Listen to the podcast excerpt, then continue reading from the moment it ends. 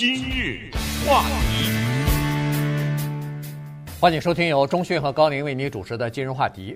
共和党占据了这个国会众议院的多数之后呢，呃，成立了一个专门的调查委员会啊。这个调查委员会的范围非常广，调查的范围啊，就是很多事情，只要是涉及到司法、涉及到这个呃舞弊啊什么的，都可以来进行调查哈。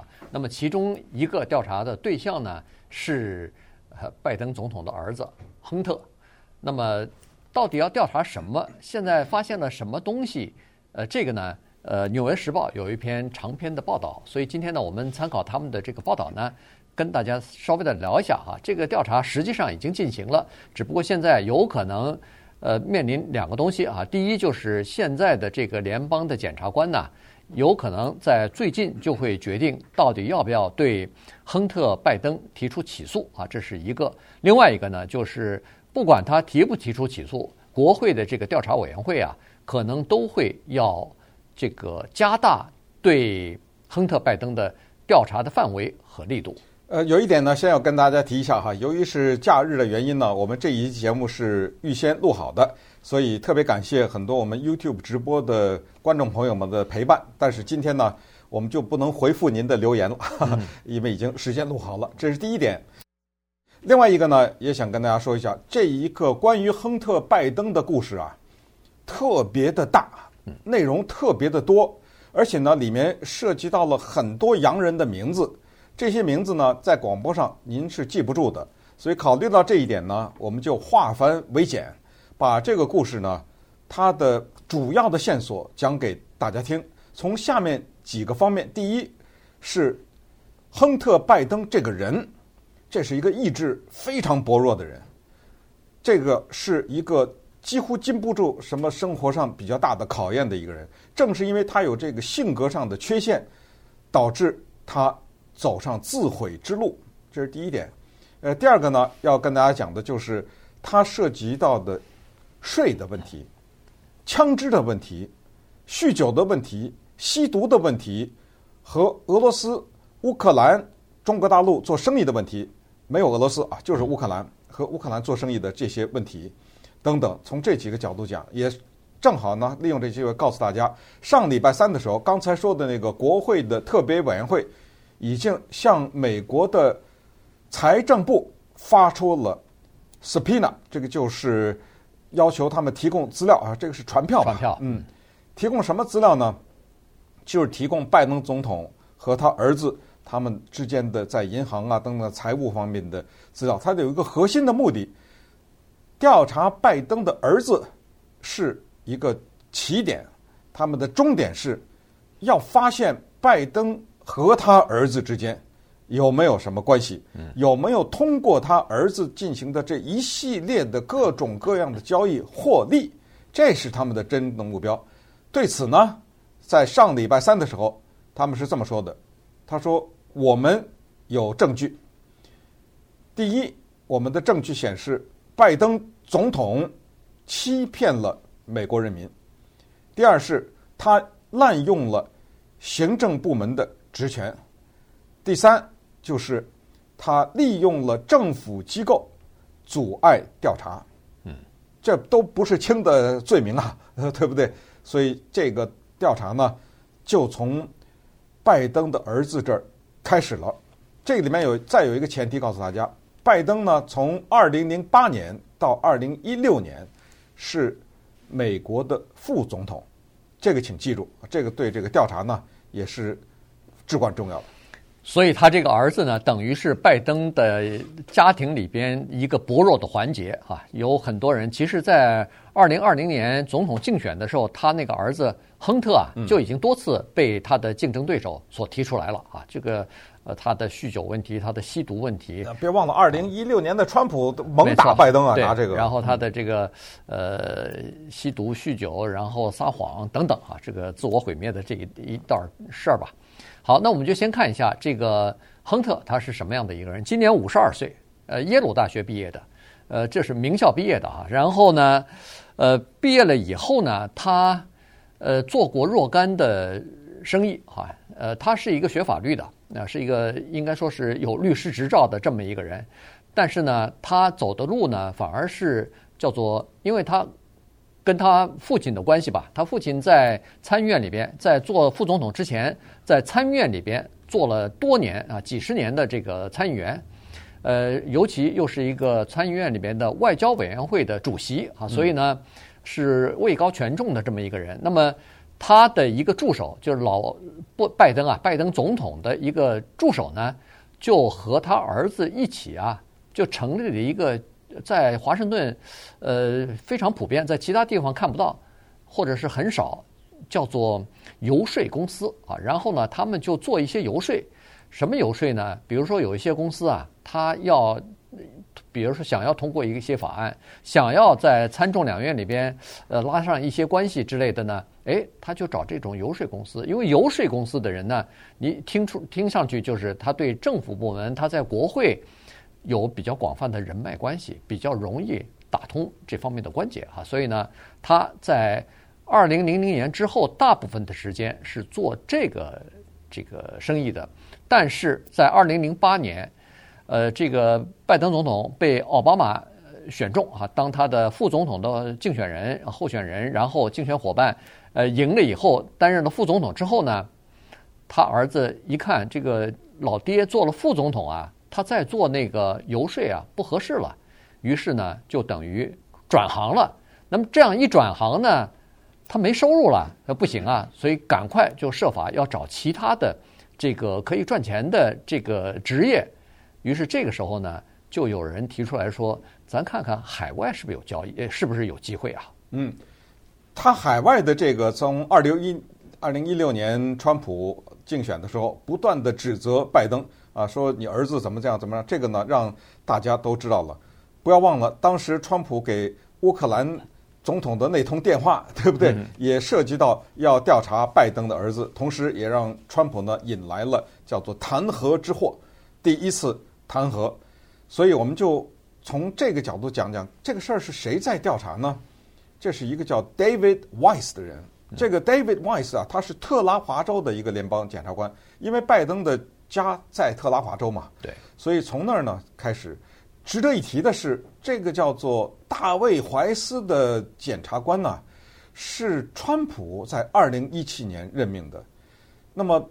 拜登上任了以后，和司法部的部长 Garland 呢，他们就决定留任这个人，因为我们知道美国是要强调一个东西叫司法中立，同时这个 Weiss 还在调查别的案子呢，啊，你不能把它给拿掉，所以包括调查 Hunter 一直在进行，他一直在进行，你给拿掉，你这不是太明显了吗？对不对？哦，我一当总统，你调查我儿子，我不让你当了，这个老百姓是肯定不可以接受的，所以保留了他。那么他呢？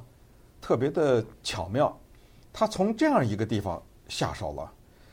我们已知，Hunter 啊，又是嫖妓，又是吸毒，又是呃喝酒啊等等。他从这么一个地方，他发现了一个突破口。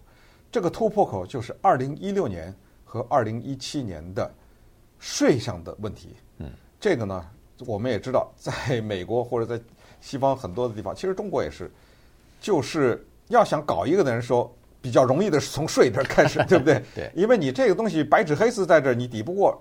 这就像是开车，对不对？超速一样，我就抓你，大家都超速，我就抓你，你怎么着，对不对？他是从是这个意思啊。然后就发现他二零一六年和一七年这两年在税务方面有重大的问题，这是一个哈。再有一个就是他买枪这件事儿。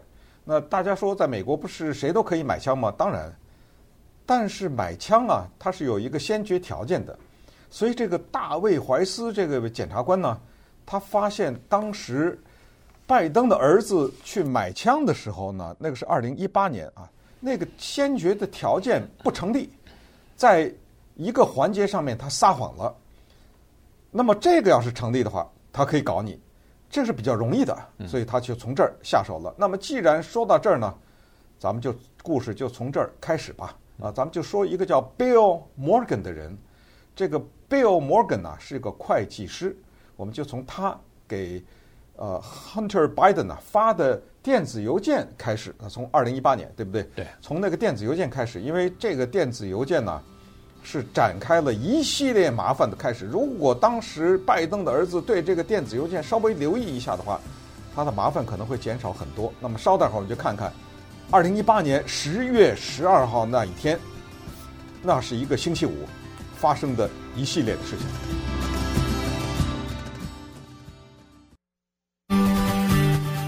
今日话题，欢迎继续收听由中讯和高宁为你主持的今日话题。这段时间跟大家讲的呢是拜登的儿子 Hunter 啊。为什么会说到他呢？原因是国会的这个调查委员会啊，呃，在调查的一系列的这个目标当中，或者说是事件当中呢，呃，Hunter Biden 是他的这个其中之一啊，这个调查的其中之一。好了，那刚才我们说过了，在二零一八年十月十二号，这是一个星期五下午五点钟的时候呢，呃，Hunter 的亨特的这个自己的私人的。会计师摩根呢，给他发了一个紧急的电子邮件，告诉他说：“请你赶快把我所需要的二零一七年报税的一些细节情况，赶快要告诉我，我马上要准备了这个报税。然后，请你把你的地址也告诉我，这样的话呢，我把我准备好的税单呢，可以马上快寄给你，因为。”再过几天就是大概再过三天就是这个截止日期了啊，报税的这个截止日期，呃，他肯定是延期了，因为一般的正常情况应该是四月十五号嘛，但是他是企业税哈，他包除了公呃这个私人之外，还有个公司的这个税，所以呢，他就在这个时候呢发了这么一个电子邮件给那个亨特，结果亨特呢显然没有注意到这份电子邮件啊，所以呢他就错过了。这个 报税的截止日期，那么错过了以后，这里头就有问题了。后来国税局查的时候呢，就发现他在二零一七年光是这一年，他欠国税局的税务是多少呢？八十万，嗯，八十万美金啊。所以，呃，这是一个相当大的一笔数字。既然你又没报税，既然你又欠了这么多钱，所以国税局就通知了国务院。说是亨特·拜登，他不能出国，于是他的护照延期啊，什么签证啊，全部停止。对，同样的，在那一个星期五，二零一八年十月十二号，这就是非常的巧，他呢使用的是苹果手机，我们说的是拜登的儿子，找不到了，嗯，所以他就出门了，在那一天下午呢，他去。一个电话的商店去买手机，这也没什么问题。买完手机以后呢，信步走到了马路对面，在这个手机店的马路对面呢，有一个商店，这个商店的名字叫 Star Quest Shooters。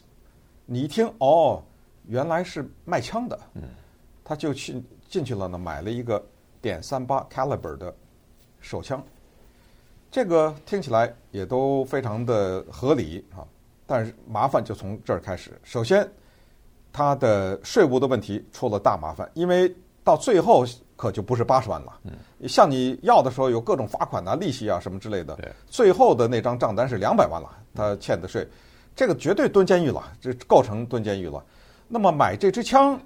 就怎么犯法了呢？这就回到刚才说的，为什么他的会计师的那个紧急的电子邮件他不回呢？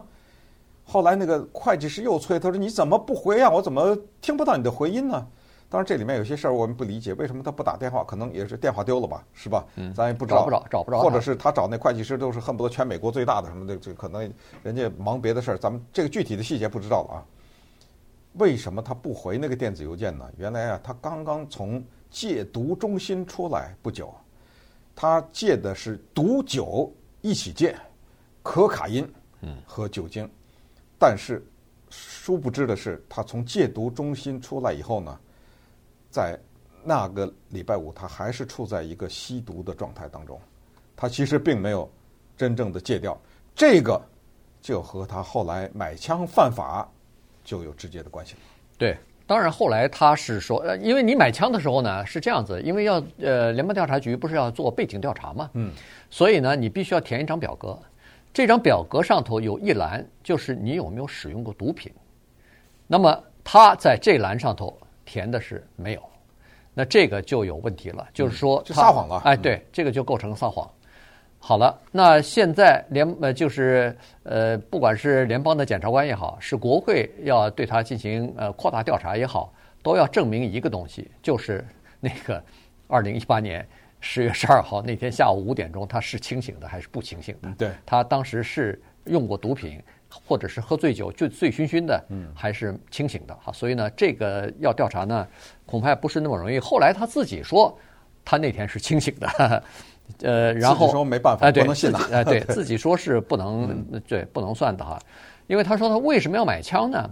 他是说啊，当初他跟他哥哥，他哥哥这时候已经去世了，二零一五年的时候因为脑癌去世哈。他哥是一个很正常的人，是一个有着很好的、很远大的抱负的这么一个政治人物，军人，哎，呃，当过兵，然后呃参选，然后从政。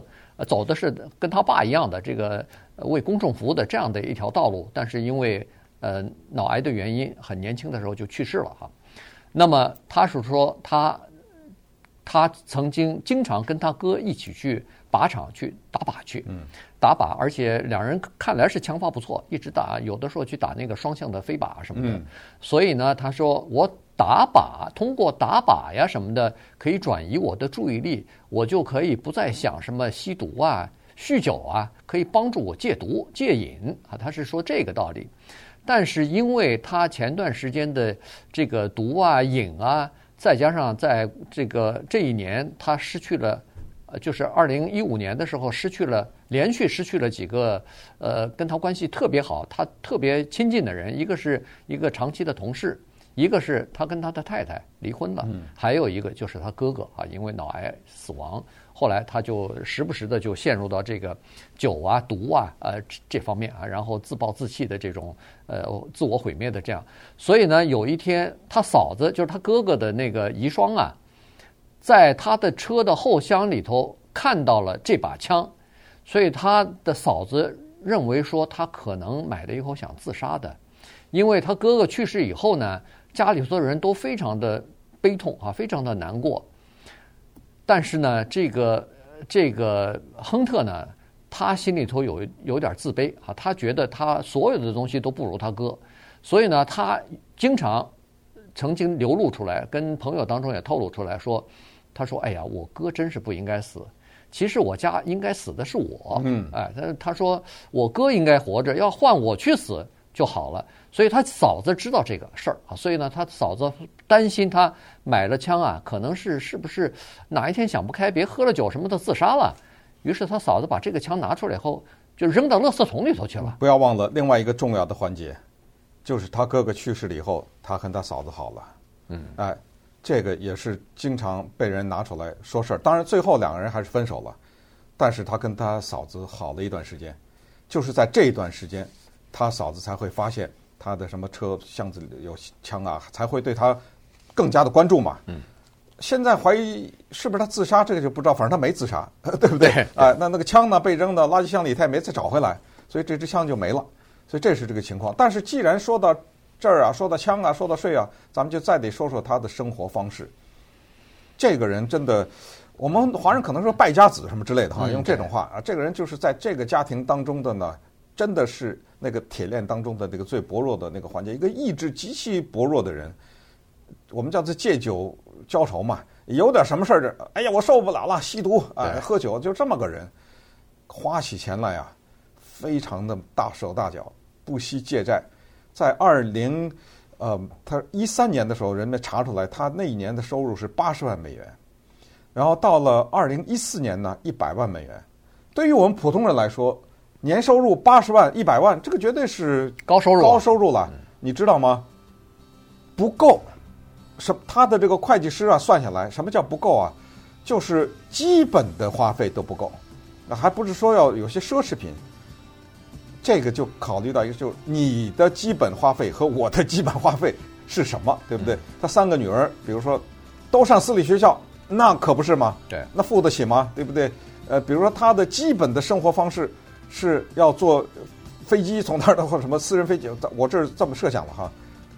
这样这样，由于不够呢，他就有了欠款的问题。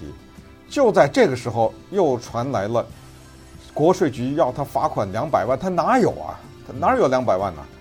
你看这么一个人还穷了，你知道吗？还在这儿生活活不下去了。那么稍待一会儿再讲，有两个人至关重要又出场了，一个人管他的家庭的这一些账务，另外一个是他在耶鲁大学的同学，就给他开启了乌克兰和中国大陆之门。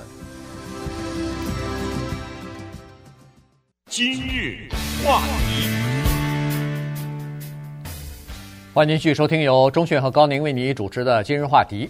今天我们跟大家讲的呢是拜登的小儿子亨特啊，他呃这个个人的这个生活以及过去的一段经历吧，因为现在他正在接受调查呢，呃，而且这个联邦检察官啊，就是特劳华州的联邦检察官，呃，随时都可能会宣布要对他提出这个起诉啊。那当然，现在所了解的起诉呢，刚才所说的，不管是你在买枪的时候撒谎啊，还是欠国税局的这个钱呢，那基本上都是民事的起诉啊。所以呢，呃，国会的共和党人认为说这个不行，这个范围太窄太小，所以呢可能会扩大这个调查的范围。这个我们。成语当中有一句话叫做“项庄舞剑，意在沛公”，现在就是这样子。对他的调查没什么，因为他是一个，如果他是一个平民百姓的话，这个根本不会成为一个话题。正是因为他是这个拜登总统的儿子，所以现在国会想要调查的就是说，他比如说和中国和乌克兰的这个能源公司或者投资公司做生意，那到底这笔生意里头赚的这个钱？是不是也有一部分到了他爸的口袋里去了啊？或者说是他做生意，他爸是不是利用了自己手中的职权，呃，给了一些呃这个方便或者是一些政策方面的倾斜，有没有呃帮助他获利啊？这是这是调查的主要的这个原因或者是目的吧？嗯，那刚才我们说的呢，就是。呃，他在这个民事方面的税税啊，或者是撒谎这方面的问题，呃，就是这个买枪的时候撒谎的问题。接下来呢，他就呃有他的朋友呢，就介绍他要到那个中国大陆去做生意去了。对，那么这里面先很快讲一下，因为刚才已经告诉大家，故事非常的复杂，线索很多，人名也很多，怕大家记不住，就告诉大家，简单的说呢，在他的生活中有一个。重要的人物就是帮着他理财的，叫 Eric Schwerin 啊，呃，这个人呢，甚至帮他写支票。他酗酒的时候，他喝醉了时候，他吸毒的时候，代替他去上班去，代的就帮他瞒呐，帮他隐瞒这些，甚至也帮过拜登写过一些支票，应付一些债务啊什么之类的哈。这些都没有犯法，但是这个人呢，先放在这不管啊，这是一个至关重要的人，帮他们家理财。为什么这个人至关重要？因为后来就要查拜登的儿子。和拜登两人之间有有没有联合账户？对，如果有的话，那这个那真的是打死也说不清楚了，对不对？这是这个人。另外一个人叫 Devon Archer 呢，也很快提一下，这个是耶鲁大学的一个他这个同学。那么这个人呢，他有乌克兰的关系，有中国大陆的关系。他哪来的乌克兰的关系？哪来的中国大陆的关系？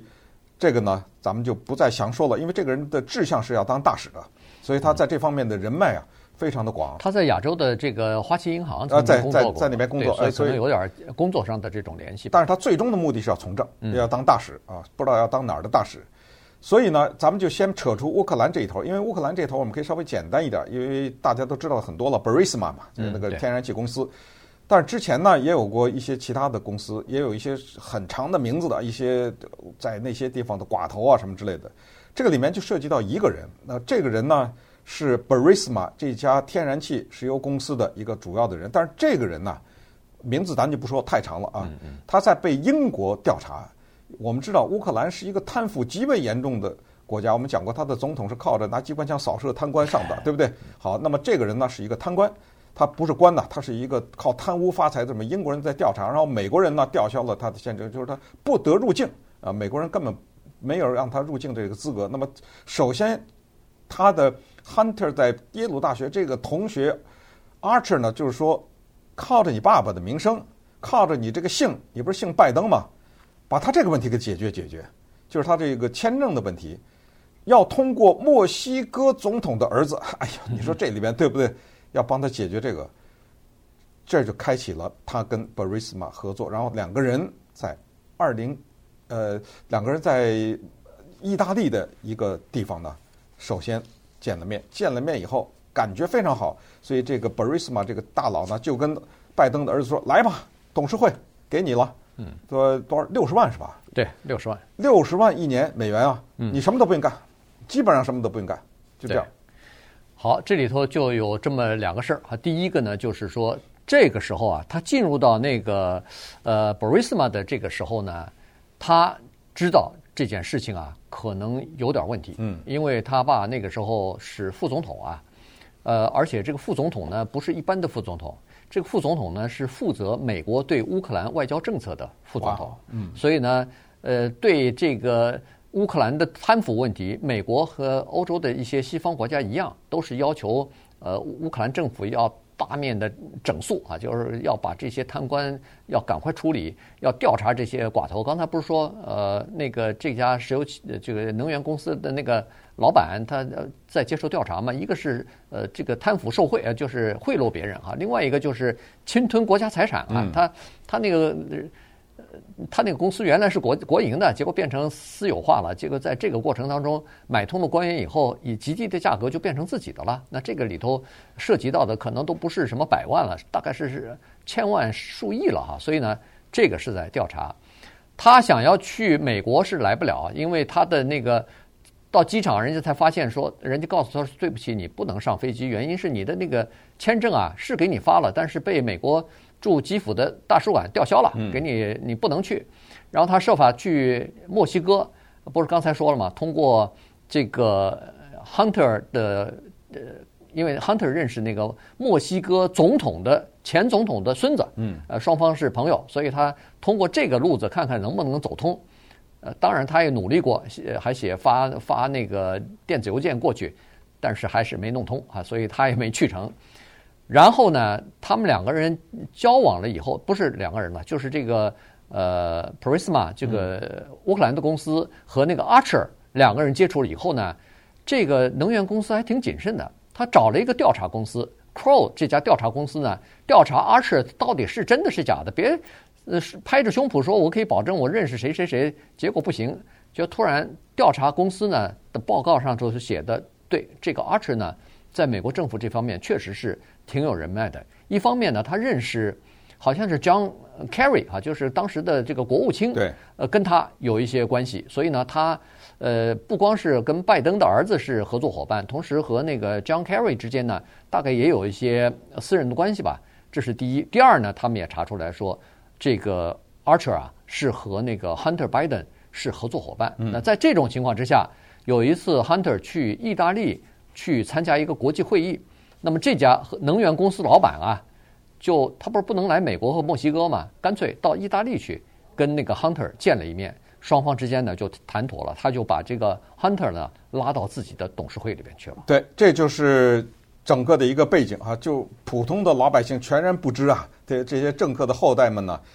这叫什么二代来着？这叫 呃官二代吧？对，他们在进行着这样的交易。有一个东西真的是无法否认，如果他的姓不是拜登的话，有很多事情是做不成的。对，尽管可能拜登并没有直接帮他打一些电话呀，或者直直接帮他做什么，这一点呢没有办法。只要有人，就这个情况就是存在。再加上我我坚坚定的相信啊，当一个人特别缺钱的时候，他有时候他那个道德的底线会放松很多。嗯。我刚才我们强调了，对他的家庭的账务的计算是年收入一百万是不够基本费用的，所以他就会想尽一切办法去找钱。那么除了这个以外呢，刚才叫那个 Archer 的人呢，又给他联系到了在中国大陆的一个从事是叫华信吧，这么一个华信华信还是第二个了，他第一个第一个失败了，咱们就不提了，失败了。对，这个华信的一个叫做叶建明的人，嗯，又联系了这个人。那么。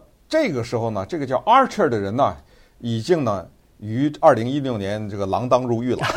对，中间给他介绍这些生意的人，他因为这这个又是什么洗钱啦，又是什么之类，反正因为经济的罪名呢，已经进到监狱里面去了。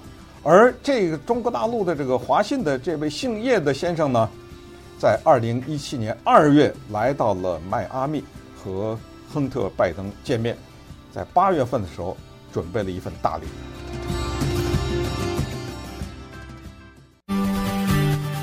今日话题，欢迎您继续收听由钟迅和高宁为你主持的今日话题。这段时间跟大家讲的呢是拜登的儿子亨特啊，他在接受调查。呃，刚才讲了一些他的这个呃过去的一些事情哈、啊，这个这些资料呢都是公开的啊，大家都可以，如果你用心去查的话，都可以找得到的。那刚才说了，呃，跟中国的公司呢，他有两次接触哈、第一次接触呢。呃，没有成功，呃，就是整个的那个合资企业呢，想到美国来进行投资啊什么的，呃，没有成功啊，等于是胎死腹中啊，这是第一啊。但是呢，那个公司呢，给过他百分之十的干股份。那后来他这个他老爹当了总统之后呢，他就把那个股份卖掉了，啊，就和那个公司呢，等于是切断了任何的联系了。这是第一。第二呢，就是刚才说的，二零一七年的二月份，这个时候呢。拜登老拜登啊，已经离任了。二零一六年就是川普川普上台了嘛，所以他已经离任几个月了。在这个时候呢，他儿子就说：“我有一个呃中国大陆的这么一个合作潜在的合作伙伴，呃，来美国见个面吧。”于是拜登还真的跟那个叶剑明见了一次面啊，然后呃一起吃了晚饭。完了以后呢，这个叶剑明呃过了大概是过了几个月吧。他双方关系越来越好了以后呢，曾经送给拜呃那个小就是 Hunter Biden 啊一颗钻石作为礼物啊，这个在以前我们讲那个亨特的时候曾经讲 提提到过，而且找不到了，哎，钻石，这这个钻石就找不到。你说价值多大也不不是很大，好像当时说是一万来块钱的一个一颗钻石，不知道了。钻石这玩意儿一万到一百万，知道吗？对，呃，这个华信公司想要干嘛呢？打通美国的一些关节，想要干什么呢？想要从美国购买液化天然气啊，大概就是想要拿到这样的一份合约。那当然就需要通过各种各样的打通各种各样的关节吧。所以呢，这个时候呢，华信就投资了五百万美元，和这个亨特呢成立了一家合资公司啊，就叫做 Hudson West，呃，这样一家公司。呃，然后呢，就大概是做这个事儿。但是呢，二零一七年后来发生了一系列的事情呢，使得双方的呃这个。合作啊，基本上处于停顿的状态。叶剑明被抓起来了。对，叶剑明被抓起来了，这是一点。在中国啊，在中国，他回到中国以后就被抓起来，也是经济的原因被抓起来，这是一点。另外一点呢，是叶剑明的一个合作伙伴，这个人呢，在美国也被盯上了，也被美国盯上。这个人，呃，反正就是合作伙伴吧。没错。那么他呢，这个合作伙伴呢，想让这个就是亨特啊。做他的律师啊，私人的律师。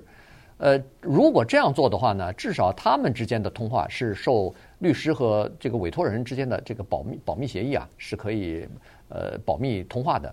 而这个呃，亨特做他的私人律师得到多少钱呢？反正至少是一百万，先拿到了。呃，那是这么一点。但是最后啊，他的那个当事人就是华信的那个人也被美国。判刑了啊，判坐好像是判了三年三年半啊什么的，反正那个人也坐牢了。对，呃，还有再要提到一点，为什么就是老要往拜登总统那儿去扯呢？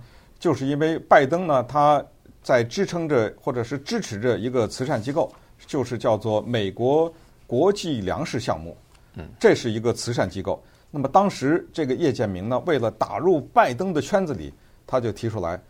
我先用一个方式进入，就是我给你这个美国国际粮食项目捐款。嗯，他还真的捐了哈，捐了不少钱，所以用这个方式进来，呃，来换取美国的天然气这个生意。当然，我们也知道他回到国内以后，各种可能贿赂啊什么之类的，就让他进到监狱里面去了。那么这个呢，涉及到拜登什么问题呢？就是涉及到拜登跟他见过面这件事情。那么见过面以后，在背后有没有答应过一些什么呀？这个要调查。还有就是刚才说的跟乌克兰的关系，那个百分之十，呃，不很也挺要命的。嗯，为什么呢？因为在他们拜登的儿子和其他的这些呃公司的来往电子邮件中呢，提到过说有一部分收益要给 big guy 大人物，要给那个大家伙大人物。人们理解为他没点名，人们理解就是就是给我爸呀。嗯，人们理解成这个。还有就是他要求的一个百分之十的提成的。这个事情，对，所以这些是共和党现在他们认为是证据，当然可能还没有公布更多的证据啊，但是现在至少他们现在说这是有证据的。对，因为现在是这样子哈，就是说有两个，就是现在的联邦检察官想要起诉这个亨特的话呢，他两个那个民事的啊，现在看来基本上不太容易哈。第一是那个欠国税局两百万，欠国税局两百万呢，呃，这个钱呢他还了，那个亨特哎，从洛杉矶的一位呃有钱的律师和作家啊那儿借了两百万，把那个国税局的欠款还了。原因是他有一次要和那个他的新婚第二个刚结婚的那个太太呢去度蜜月去，到外国，结果到墨西哥啊，到墨西哥，结果突然发现他的护照过期的，想去加快办理护照，人家说对不起，您还欠国税局的两百万，没法给你 或办护照。最早我们不是说过，国务院已经得到这个通知了嘛，所以呢，他就把这件这钱啊，等于是还了。那么还了以后呢，一个检察官就很难再去起诉。这个纳税人了，原因是陪审团认为说，人家这个两百万东东拼西凑都给你还了，你怎么还跟他过不去啊？这是一点啊，就结了嘛，这哎，这这事儿就结了，还了就算了嘛，你还要让他再坐牢，这是一点。另外那个就是买枪的时候撒谎这件事儿呢，第一你要证明他这个当时是呃，比如说不清醒的或者用过毒品的；第二呢是说在特拉华州从来没有过一个人，因为在这个买枪的。这个表格上撒谎而被起诉过，而且他说，这些人是多少？每年两千五百万买枪的人，就是全美国啊，哎，全美国，这里头有相当一大部分的人在表格上头都有这样或者是那样的隐瞒或者是撒谎，没有一个人因此而被起诉。那么你如果是针对这个呃拜登的儿子起诉的话，这似乎就有点儿呃，跟他过不去，针对啊，就有点针对性了哈。所以呢，这两个事儿呢。看，就是看来起诉的这个比较牵强啊，至少能不能打赢官司还不知道。